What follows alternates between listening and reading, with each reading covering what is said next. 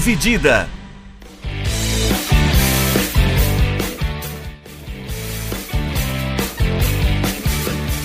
Olá, amigos do podcast Dividida, sejam bem-vindos e sejam bem-vindas a mais um episódio do nosso humilde podcast. Eu sou Guilherme Milani, dividindo aqui a tela comigo, Vinícius Bringel. Como é que tá, Bringel? Tô bem, suado, mas eu tô bem. Quem também tá suado, levanta a mão aí. É, estamos É levantando a mão aqui porque tá um calorzinho muito agradável, né? Passou um pouquinho do ponto do agradável, assim, tá um calorzinho. É, um calor senegalês no interior de São Paulo, Caramba. no, no, no atual momento. É. É, o calor aqui deu até uma, ba- uma bagunçada. É. Esse episódio a gente vai voltar um pouco pro Brasil, a gente vai falar um pouquinho de Copa do Brasil.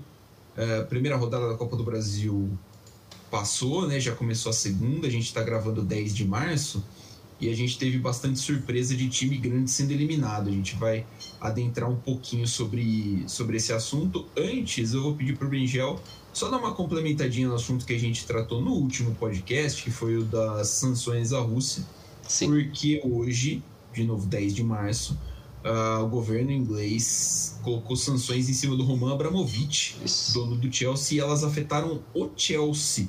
E aí, Bringel dá uma, vai dar uma explanadinha pra gente de- do que, que aconteceu. É isso aí. Então, no, no aniversário de 117 anos do Chelsea, uma surpresinha bem gostosa ali, um presente ali, ó. Abramovich tá felizão. Que o governo do Reino Unido, ele considerou o Abramovich, o dono do Chelsea, como um aliado do, do Putin, por ter relação próxima a ele por décadas. Então, por conta disso, eles eles fizeram várias sanções contra o clube, mas deixando claro que essas sanções vão durar até o fim de maio, por conta de uma licença que o clube conseguiu. É, mas mesmo assim, é, o clube ainda vai continuar pagando as suas contas, o seu staff, todo mundo que gira em torno do clube masculino e feminino de futebol do Chelsea vão continuar sendo pagos normalmente. Todas as, a- as dívidas que o clube já tinha é, planejado antes dessas sanções vão ser pagas normalmente. Todas as vendas que tinham feito de jogadores antes das sanções também vão ser recebidas normalmente. Só que tem alguns pontos que a gente vai revisar um pouco aqui, né? Dentre eles, que é essa questão da, da remuneração, das pensões aos, aos atletas, aos funcionários do clube, é, as contas que envolvem todo mundo que faz parte do clube Chelsea. E o clube tem por volta de mil funcionários, contando com, com os atletas, lógico, mas também o pessoal que cuida do administrativo, da cozinha, de, da segurança, policial, todo mundo tem por volta de mil funcionários. E a conta anual do Chelsea é por volta de 30 333 milhões de libras. É, por conta dessa licença especial que o governo cedeu ao Chelsea, apesar das sanções, eles vão é, ser permitidos ainda pagar todas essas contas, pagar todos esses funcionários e todo mundo pode, entre aspas, ficar tranquilo. É, outras coisas também é, que eles decidiram, dentre muitas que acho que não vale a pena tocar em todos os, os pontos aqui porque é muito longo isso, mas outro desses que é, é bem interessante é o custo de viagem é, do clube para jogos. Então, para qualquer jogo fora de casa, o clube tem um limite de 20 mil libras para pagar. Então, se eles quiserem colocar todo mundo num hotel de luxo, não dá. Se quiserem levar todo mundo num jato, também não dá. Então vai ser complicado ver exatamente como vai funcionar isso com os jogos fora de casa da, da Champions League. Porque você tem que pegar um jato particular e só um jato particular é por volta de 20 mil, 20 mil libras, só um jato particular. Então, para você colocar, digamos, 60, 50 pessoas que fazem parte do staff é, de um jogo do Chelsea, não provavelmente não vai dar isso. Eu não sei como eles vão organizar isso, se vai de trem, como que vai ter isso, se vai ter alguma. Se eles vão liberar alguma. ter uma flexibilidade em relação a isso, se o governo vai flexibilizar isso. Mas é curioso para ver como o clube vai ter que lidar com essa, esse 20 mil de limite. É só lembrando que o Chelsea joga na semana que vem agora contra o Lille, né? Isso. Fora de casa pela Champions. Então é uma viagem para a França, outro país ali, e aí que nem se falou, né? Jato, hotel e tudo mais, alimentação, transporte dentro do país, é um gasto forte. É. é. E para os jogos em casa, o clube não pode passar de 500 mil libras para organizar o evento. Então, em questão de segurança, é, toda a infraestrutura não pode passar dos, 50, dos 500 mil. Então, eu não sei exatamente quanto custa isso, quanto impacta isso no, no dia a dia do clube. Acredito que dá para fazer com 500 mil libras, é, mas também é uma punição. Outra questão é essa dos pagamentos, né? Então, por exemplo, o clube ainda tem por pagar de, é, por volta de 104 milhões de libras nos próximos 12 meses, referentes às contratações do Kai Havertz, do Bayer Leverkusen, do Mendy, do Ren, do Ben Chilwell, do Leicester e do Timo Werner, do Leipzig. E também do, do empréstimo do Saul Nunes, é, do Atlético de Madrid. Então, mesmo que ainda tem por pagar esses valores, já está como foi acertado antes, não tem problema.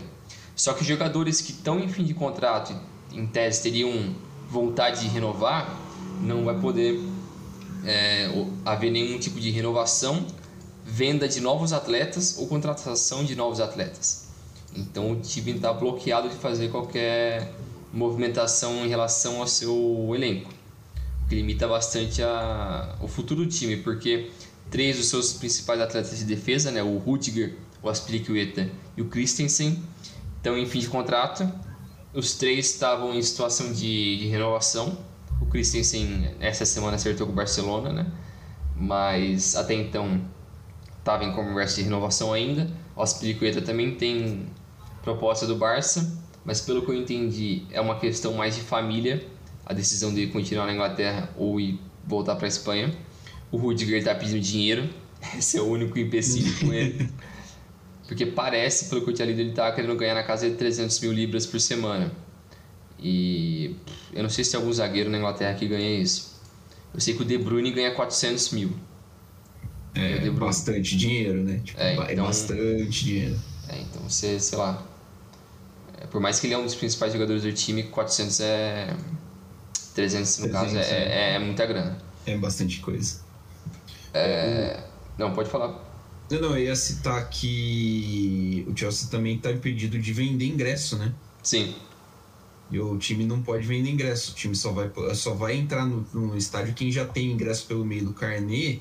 Mas assim, se você quiser colar em Londres e ver lá o jogo, ah, quiser comprar um, um, um ingresso para ver o jogo, não vai ter como. Uhum. O time não vai estar tá vendendo. O que já implica que não tem torcida visitante nos jogos do Chelsea. Sim. Aqui até o fim do campeonato. É, é só quem teve o carnê mesmo já comprou antes de hoje é, ainda pode continuar nos jogos. E também os third parties, né, as, os terceiros que tinham merchandise do Chelsea, né? então, por exemplo, a Netshoes da Inglaterra, ele poderia continuar, ele pode ainda continuar vendendo é, produtos do Chelsea, sendo que eles foram comprados antes de 10 de março. Então eles podem continuar indo até acabar os estoques, mas se acabar os estoques, tchau. Não, não pode recarregar. É, não tem mais como ter estoque, reabastecer, né? É, e outra coisa que, a, que eu acho é talvez o principal para mim é a questão de que o Abramovich, então, pode continuar tentando vender o clube apesar da sanção? Pode, mas também não pode. Ele pode, mas é sob uma aprovação do governo em relação a, a, como vai ser a venda e ele não pode, em momento algum, é, ter algum lucro em relação a, a, essa venda. Algo que ele já tinha afirmado que ele não queria nenhum dinheiro em relação a isso, ele só queria vender o clube e tudo que ele lucrasse, entre aspas, ele ia dar para as vítimas da Ucrânia, né? do incidente da Ucrânia. Então é, é, um pouco controverso assim que eles decidiram simplesmente meter a mão no negócio e falar: não, agora quem vai cuidar disso daqui é a gente. Ou você quer ou não quer. É eu, é basicamente é... isso, né? Tipo, é, um, é uma situação meio complexa, assim, né? Porque. a, o, governo, o governo britânico nunca mediou nenhuma compra de outro time.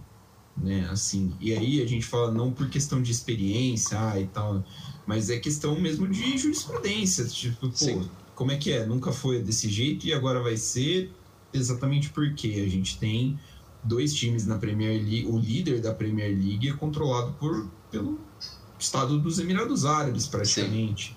Não, o Newcastle foi comprado outro dia pelo Estado do, do pelo, pelo governo da Arábia Saudita. E não tem esse tipo de coisa.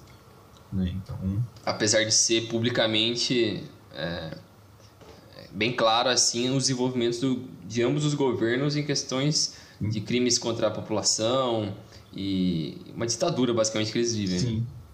E, e, assim, é mais fácil você achar ligações entre o fundo de investimento desses países com o governo desses países. Né? A ligação é muito mais blatante e clara do que, por exemplo, a ligação do Abramovich com o Putin. Sim. Que existe, né? Tem a relação deles lá, e aí Sim. cada um, cada um. Mas assim, né, é uma questão muito. É muito estranho. É. Pessoalmente, eu, Guilherme, sou contra a punição ao clube Chelsea, porque você está amarrando o Chelsea, entendeu? Você está amarrando o Chelsea, está sufocando o time.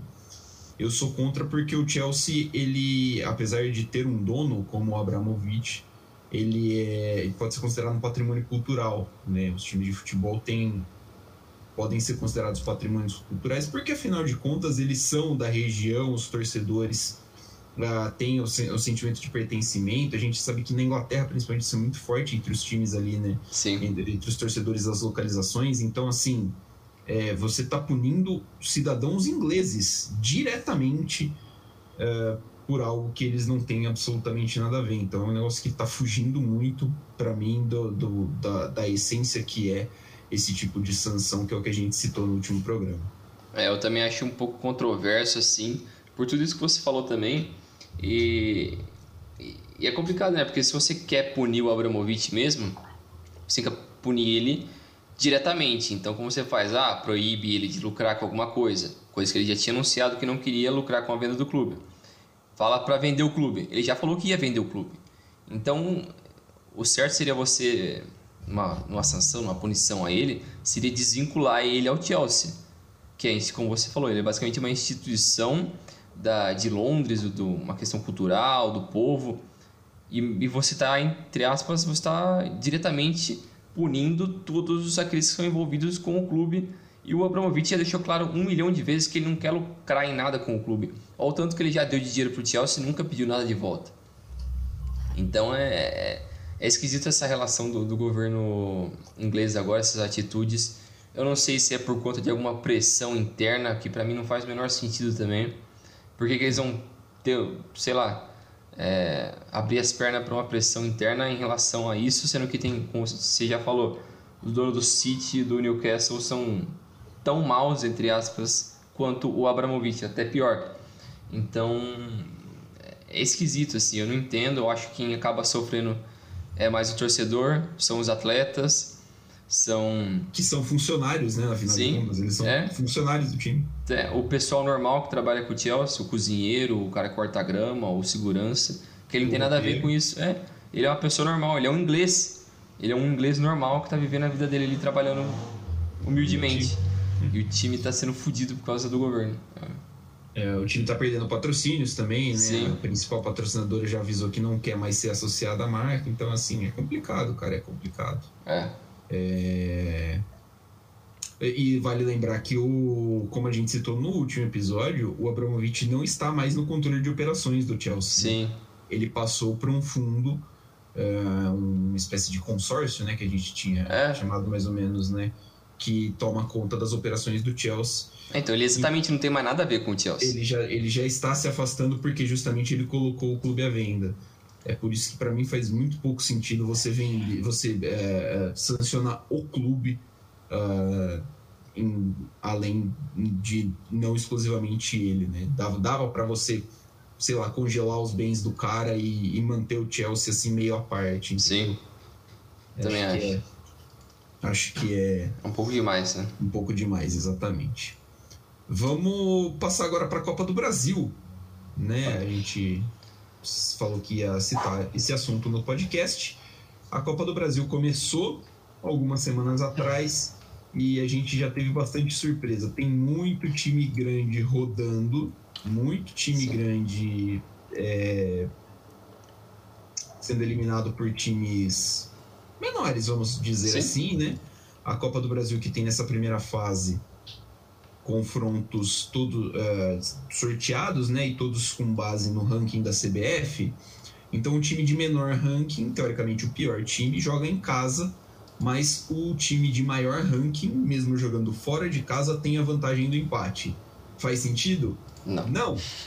Não, é uma regra muito ruim, né? É uma regra que favoreceu alguns times aí ao longo dos anos. É...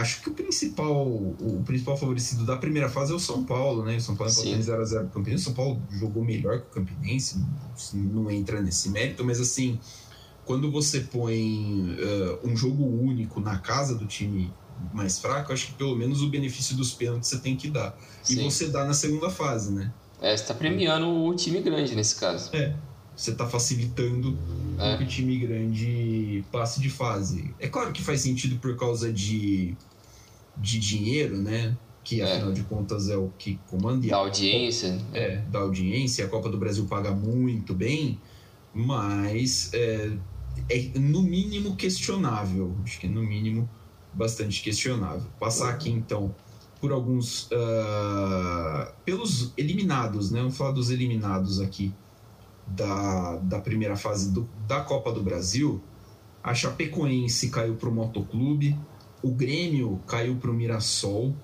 o Londrina foi eliminado pelo Ceilândia, o Operário de Ponta Grossa caiu para o Real Noroeste de, do Espírito Santo, o Novo Horizontino, que inclusive também já caiu no Campeonato Paulista, é, caiu para Tunaluso, o Sport foi eliminado pelo Altos do Piauí, o Internacional não somente foi eliminado, mas perdeu de uma forma é, muito imponente do Globo. O Globo fez uma partida muito boa contra o Inter. Uhum. O CRB foi eliminado pela Portuguesa do Rio de Janeiro. Primeira participação da Portuguesa Carioca na, na, na Copa do Brasil. A Ponte Preta foi eliminada pelo Cascavel e o Náutico foi eliminado pelo Tocantinópolis. Todos esses na primeira fase. Na segunda fase já no jogo que rolou ontem, dia 9, o Vasco foi eliminado nos pênaltis pela Juazeirense. Todos esses times são de primeira ou segunda divisão, né? Ou só o Inter, acho que é da primeira divisão, na verdade, os outros são da segunda divisão e foram eliminados por times das séries C ou D.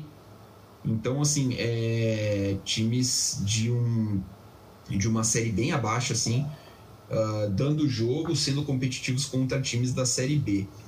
É. O, o, que a gente vê é que assim já são 11 esse ano e a gente não tem ainda metade dos jogos da segunda fase rolando.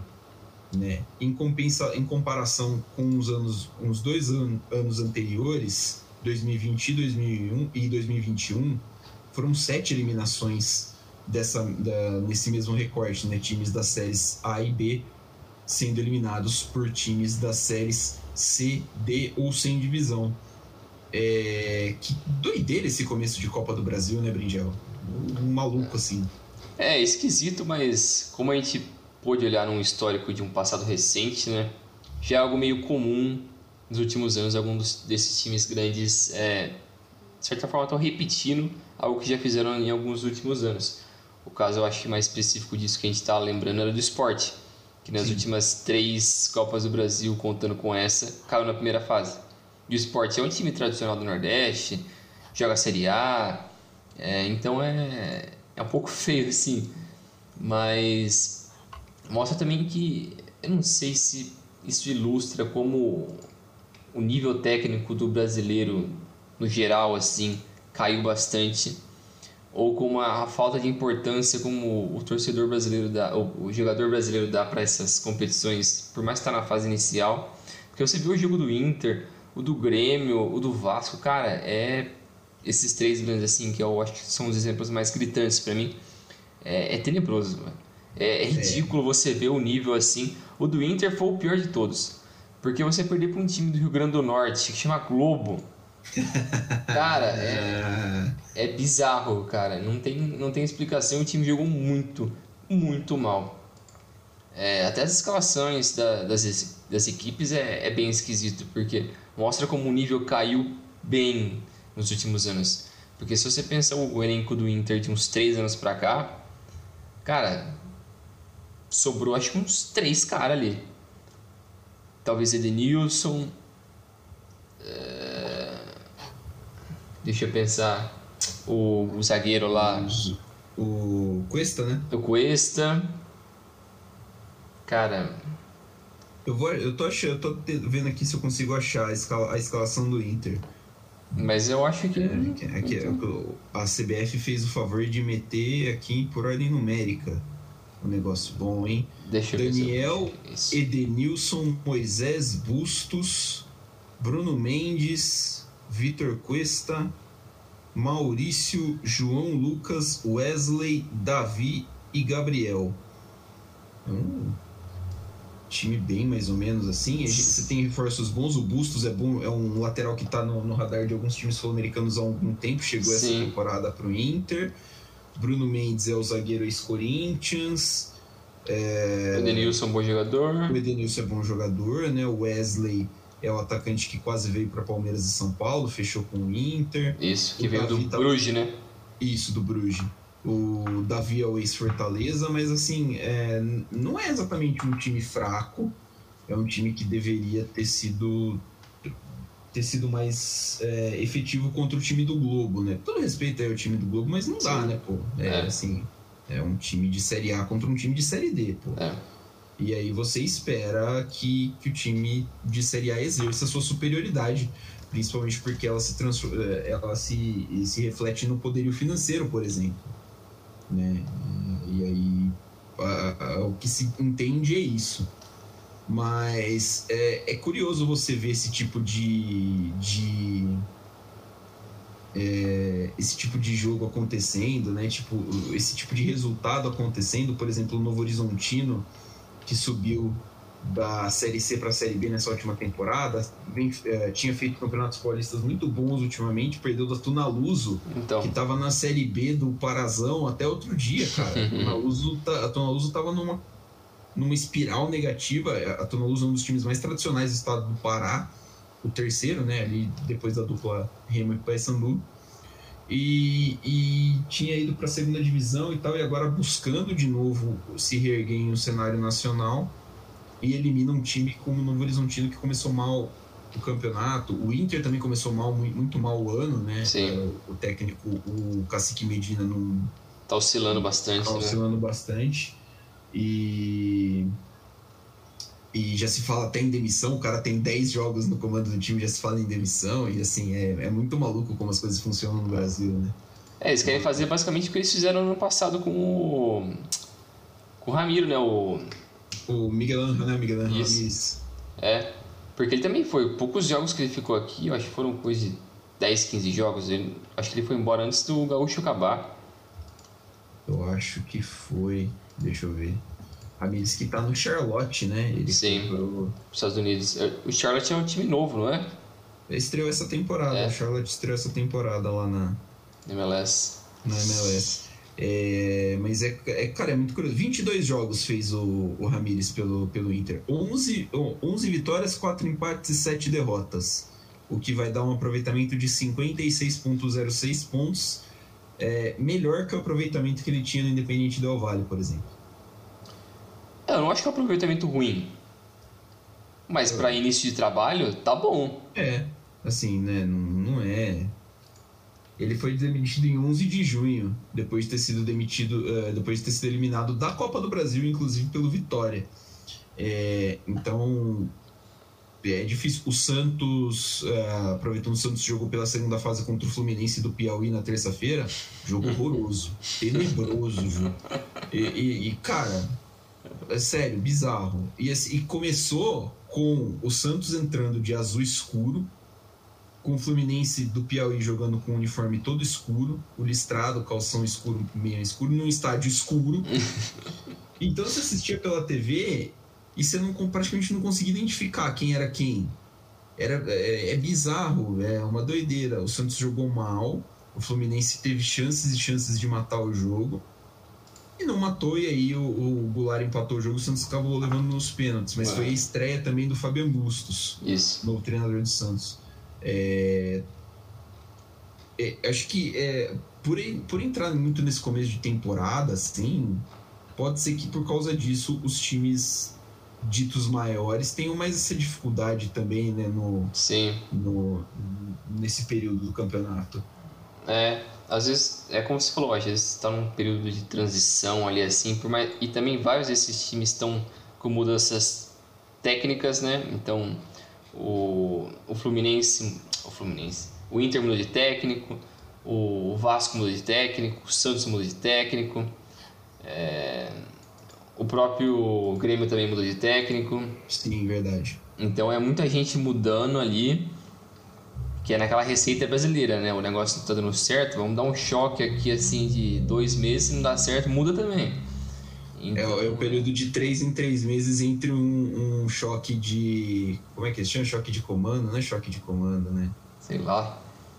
É o fato novo, né? Entra É. o técnico novo e chega o, é o fato novo é, que dá uma revigorada no elenco. É, mas se você olha para essa segunda fase da Copa do Brasil, lógico, tem vários jogos por acontecer ainda. Mas você não vê muitas equipes grandes ali ou mais tradicionais. Você pode ver um Curitiba ainda por jogar.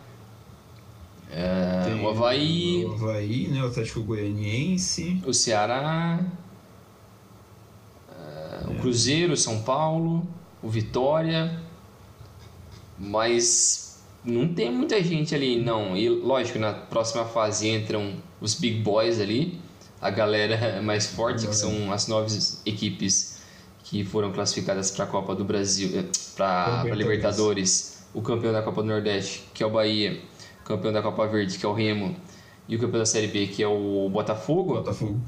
Então, beleza, o nível aumenta bastante. Mas ainda assim é muito, é muito pouco o nível dessa segunda fase.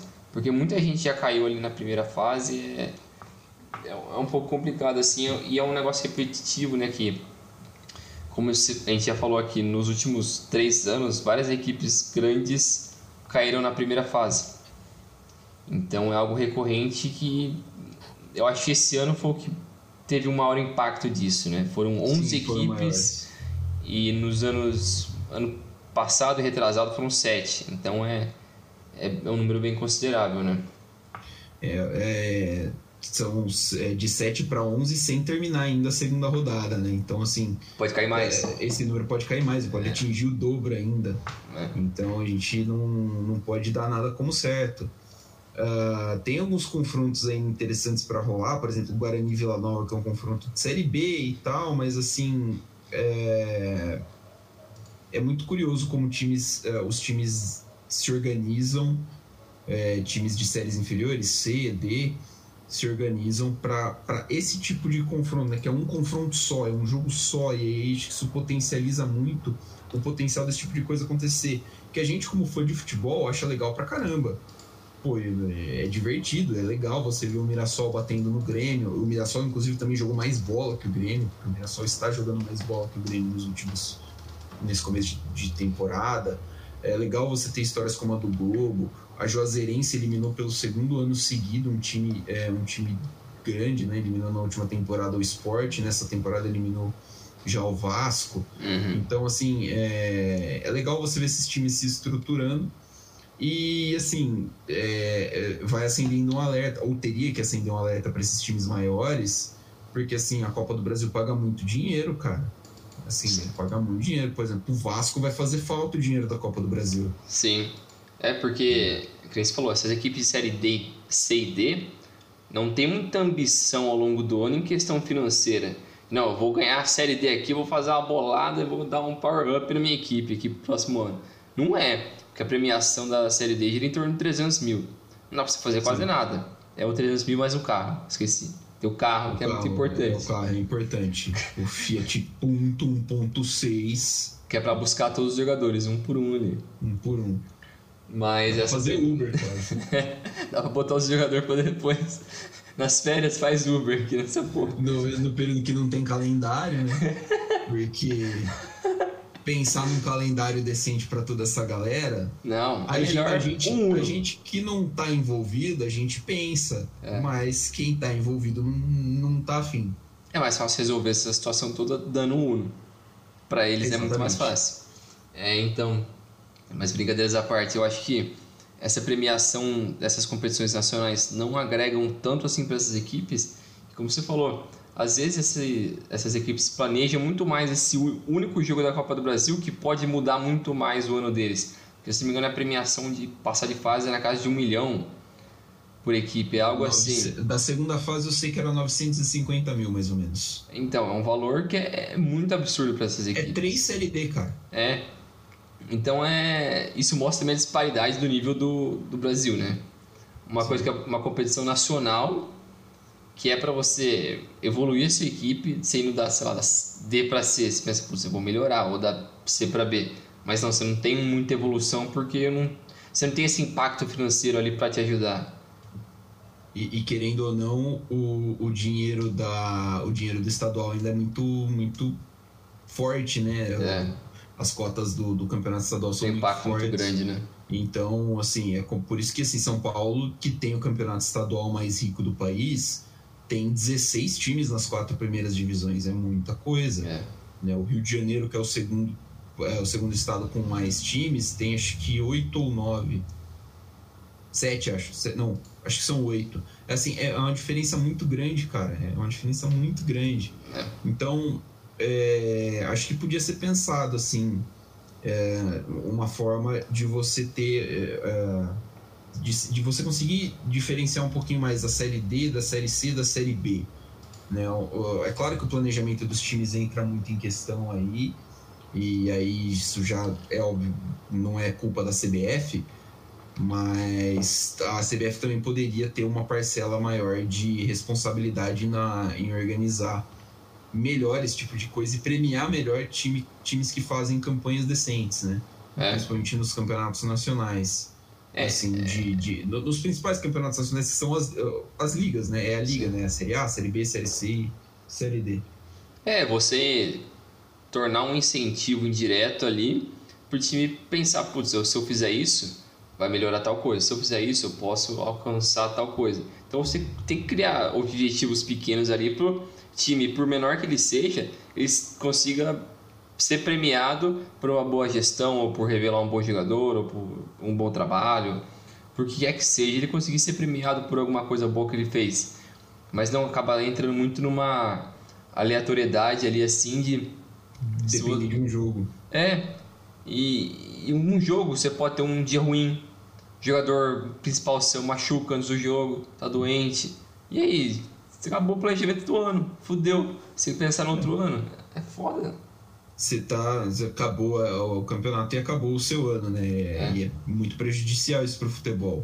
Isso me lembra que ah, tinha comentado com você que tinha ouvido né, dessas histórias no podcast da Trivela umas semanas atrás, e eles citaram o exemplo da Tuna Luso, eu falei que estava se reerguendo, e o do Glória de Vacaria, da, que é do Rio Grande do Sul. São dois times que abdicaram da Série B para tentar a sorte nesse um jogo da, série, da, da Copa do Brasil. Deu certo para os dois, né? O Tuna Luz eliminou o Novo Horizontino, o Glória eliminou o Brasil de Pelotas.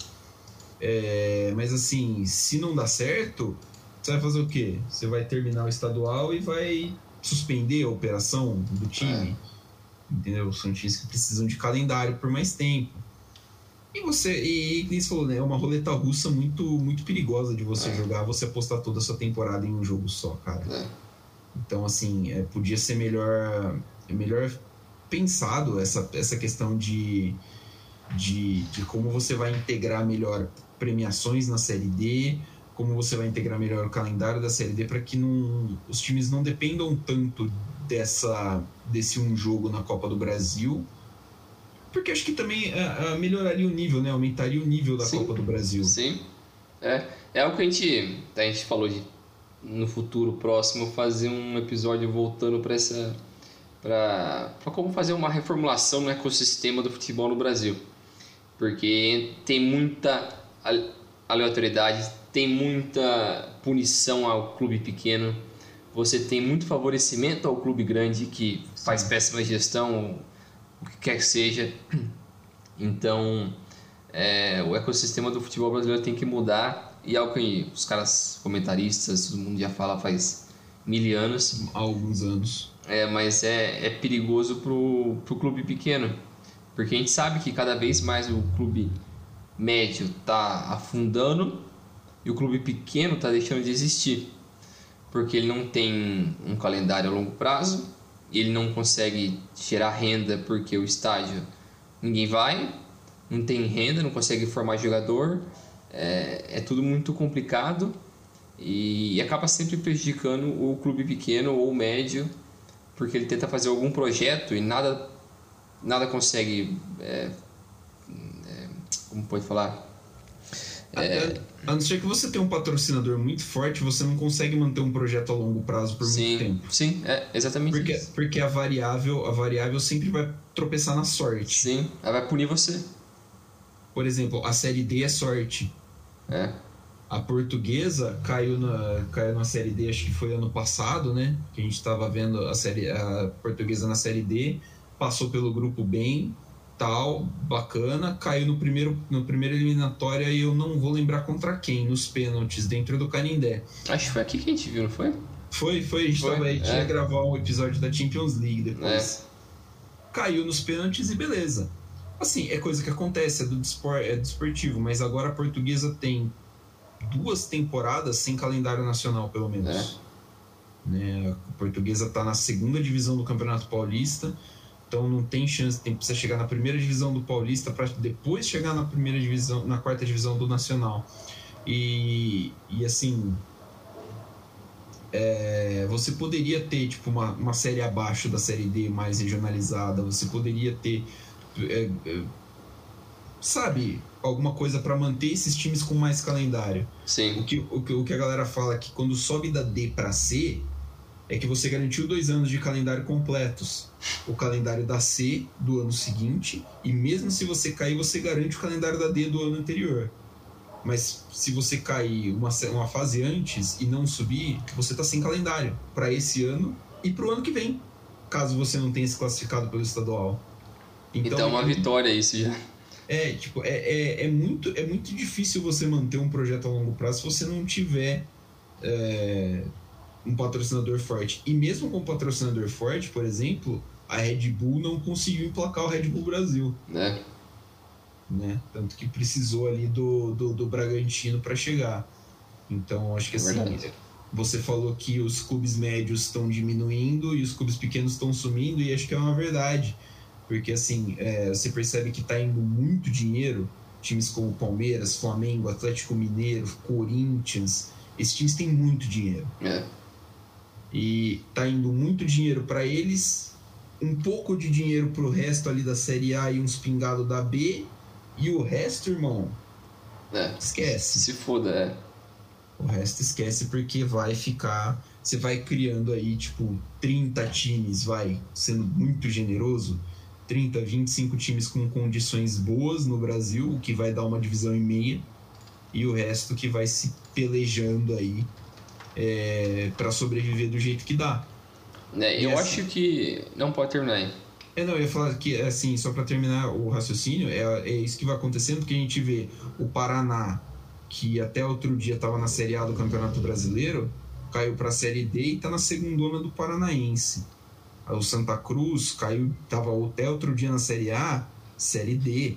Ele vai jogar Série D esse ano, e se não subir, sem calendário de novo nacional. É, assim, a gente está falando de times que não somente estavam na Série A em 2016, mas times de massa, times de torcida, então é, é muito complicado. É, eu acho que o modelo que é lógico que todo mundo sempre fala que o modelo Premier League é o ideal, assim, é algo que revolucionou a forma como as ligas trabalham, modelo de gestão, de dividir cotas e tal, para o ecossistema do, dos clubes menores, das divisões inferiores conseguir existir ainda e conseguir ser minimamente competitivo. É lógico que é um modelo muito. que não sei se dá para se aplicar no Brasil, mas eu acho que é algo que dá para se considerar porque é um país muito menor em questão territorial comparado ao Brasil, só que tem, sei lá, 50 divisões o futebol inglês. é infinito. Você consegue botar no Google aí quantas divisões tem na Inglaterra. Você vê, meu, tem umas 200. Acho que profissionais são quatro. Eu acho que é isso. É, e o resto é meio que semi-profissional, amador, vai indo. Mas mesmo Isso, assim. A, a, partir da quinta divisão é semi-profissional. Aí mas tem uma mescla assim, meio de meio profissional, meio amador. Assim. Mas é, já é bem regulamentado e organizado para o cara que é semi-profissional ou amador. Então dá para você almejando as coisas, não, subindo aos poucos ele assim. Tem uma, uma escadinha, né, uma pirâmide. Mas se você tem quatro divisões na Inglaterra, que é um país pequeno, que no Brasil tem quatro divisões para um país gigante. Não faz sentido, então é, é, é, complicado. E eu acho que a gente lembra dessas histórias igual o Santa Cruz, quando ele veio da D lá, aquela história maluca, que subiu de volta até a A, enchendo o estádio. Era o ressurgimento do Santa Cruz. Beleza, era uma história linda. Mas durou pouco, porque ele voltou a se é. fuder. E eu acho que ele tá na C agora, não tá? Tava na C até a temporada passada, caiu da C pra D. Então, é, Esse ano joga a Série D. Não tem como se manter assim. Eu lembro que foi, tinha aquele time com o Grafite, o Keno também estava lá, né? também estava é. lá. E assim, é claro que vai passar por uma administração, uma gestão. Sim. O Santa Cruz não tem esse tipo de problema, como todos os times têm. É. Né? É, mas assim, é, é preciso que a gente tenha como ter uma perspectiva melhor de futuro, de que nem falou, de galgar a pirâmide do que, do que a gente tem hoje. É preciso que a CBF consiga premiar melhor os trabalhos, os trabalhos que realmente valem a pena serem premiados nas divisões inferiores, né? Isso. É, claro que nem todo mundo cabe na Série A. A Série A tem é. 20 times, tipo, tem 20 vagas. Entendeu? Não adianta também inchar a Série A só para fazer isso. Só para fazer isso. É, a gente tinha falado, até comentei da, sobre o episódio de, da repaginada, né? Na, na pirâmide do futebol brasileiro, eu falei que eu acho que eu tenho que, que teria que aumentar o número de vagas da Série B. Né? Eu acho 20, 20 lugares pouco na Série B. Também. Mas assim, não adianta você só aumentar a vaga se você não vai aumentar a representatividade. Então, a questão para mim teria que ser a representatividade. Os times teriam que ter uh, uh, chances reais de estar ali e serem competitivos, não só figurando para, sei lá, os mesmos quatro ou cinco times que chegam, que, que vão cair da para B no ano e vão subir da B para A no outro. Que pega o dinheiro da Série A e o dinheiro da Série A é muito mais alto do que o dinheiro da B, então você consegue ah, montar um time, se você for minimamente competente, claro, né? Aí um abraço para o Clube das Vasco da Gama, um abraço para o Cruzeiro Esporte Clube. É, se você for minimamente competente, você consegue montar um, um time para voltar sem muito susto. É, para você fugir dessa mesmice de 5, 6, 7 times ali que estão sempre fazendo esse elevador. É. Eu também acho. Por aí. Mas depois a gente faz outro episódio mais aprofundando isso daí, mas eu acho que a ideia base, assim, por conta dessa questão da Copa do Brasil de hoje, eu acho que é, é curioso, assim, é um gancho bom. É. É, vida longa a Copa do Brasil. Só precisa eliminar essa regra cretina aí do empate, favorecer o time visitante para fazer que não existe mas é um campeonato uh, o mais democrático né, do, do país, Sim. que tem mais tem time de tudo que é estado, tudo é muito legal. É, que venham mais histórias dessa com e assim com base em cada vez com, com mais bases em em, em méritos mesmo, né? Sim. Em méritos dos times menores do que, sei lá, demérito, do que a gente ficar também caçando demérito dos times dos times grandes, né? Não dá para falar. A gente citou né, o exemplo do Globo e tal, Sim. tudo mais. É, por exemplo, o Mirassol que eliminou o Grêmio, tudo mais. É, é bacana, assim, é, mas. É. Que, tipo, é. O Mirassol é um time que joga um futebol legal, tal, né? Tá na, tá na Série C agora, então, assim. Cacete, o nadador deu um grito aqui, eu assustei. é, é, que, te, que a gente possa ter mais essas histórias, mas assim, que seja, que seja um campeonato justo, que os times tenham mesmo a chance de, de conseguir chegar longe nas pirâmides do futebol brasileiro sem precisar abdicar, por exemplo, de outro Sim. campeonato para isso. É. É, mas mais alguma coisa que você quer adicionar aí, Benjel? Eu acho que por enquanto é isso aí. A Copa do Brasil ainda está no início, né? Então talvez é. mais para frente a gente consiga voltar nesse assunto, falar de novo disso. é, a gente vê certinho até é, o quão longe chega Sim. esses times que estão surpreendendo a gente agora. Isso aí. É, deixa aqui só registrado uh, que eu pessoalmente fiquei bem chocado com as cenas que, que rolaram no México, né, no, no fim Ah, de semana. Foi pesado. Um negócio assim que, porra, pessoalmente eu, eu lembro, eu assisto futebol tem muito tempo na minha vida, né? Tem mais de 20 anos assim. E eu não lembro de ter visto em estádio coisa daquele tipo, um negócio muito bárbaro, um É. negócio muito muito violento assim, uma violência muito desmedida. E, cara, eu sei lá, o que será que tá acontecendo com o mundo, né? Porque, assim, é, é muita coisa. A gente teve, assim, briga. Teve clássico no fim de semana em São Paulo, teve briga. Teve clássico em Minas no fim de semana, teve briga. É, e, é- e pra gente já é até página comum, né? Tá tendo clássico hoje em São Paulo. A gente possivelmente vai ter relato de briga também. Sim. Mas, cara, é muito, muito louco, né? Na, a treta entre torcedores do Querétaro e do Atlas. A Liga MX baniu o proprietário do Querétaro. Sim. Falou que o time não vai poder jogar com torcida em casa por um ano e tal. As investigações estão rolando. Oficial- oficialmente não, não tivemos mortos no estádio, mas essa é uma informação, para mim, muito dúbia. Não. Eles estão emitindo muita informação aí, porque, é como você falou, o, o, o apelo que vai ter, essa, que já teve nessa questão é, é muito grande. Então, quanto mais você. Se você falar, pô, morreu 10 negros, nossa, o pessoal vai parar, de- vai querer travar a liga inteira. Sim. Vai é, banir o time, sei lá. vai, vai punir os caras do país. É, a ver aí o que, que vai se desenrolar, porque a punição tem que ser exemplar, né? Acho que dá para você ver quem fez, né? Tem câmera pelo estádio inteiro, filme, é, foi tudo meio gravado assim. Então acho que é, é possível você responsabilizar Sim. quem de fato comete os atos e torcer aí para que não se passe impune, porque caraca, são cenas muito fortes. Eu não tive, eu confesso que não tive muita coragem de ver todos os vídeos não. Tem- É, eu só vi um pouco também. É bizarro. Mano, nem no leste europeu, que tem muito maluco, eu Sim. não vi umas coisas daquele nível. Sim, tipo, de gente sendo espancada caída no chão. Assim, É. O- eu acho que o mais leve que eu vi foi um cara desacordado tomando chute na cabeça. Um negócio mais ou menos assim, É. tipo, tava desse nível pra baixo. Então, assim, é.